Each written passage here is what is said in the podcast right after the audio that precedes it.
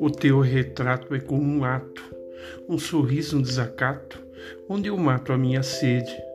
É o balançar da velha rede, a cada verso ou melodia. O teu retrato é poesia que eu deixei de escrever.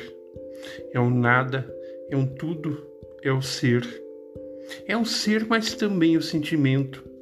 E as horas que de momento teimam em não passar. O teu retrato é aquela minha vontade aquela saudade de poder lhe abraçar.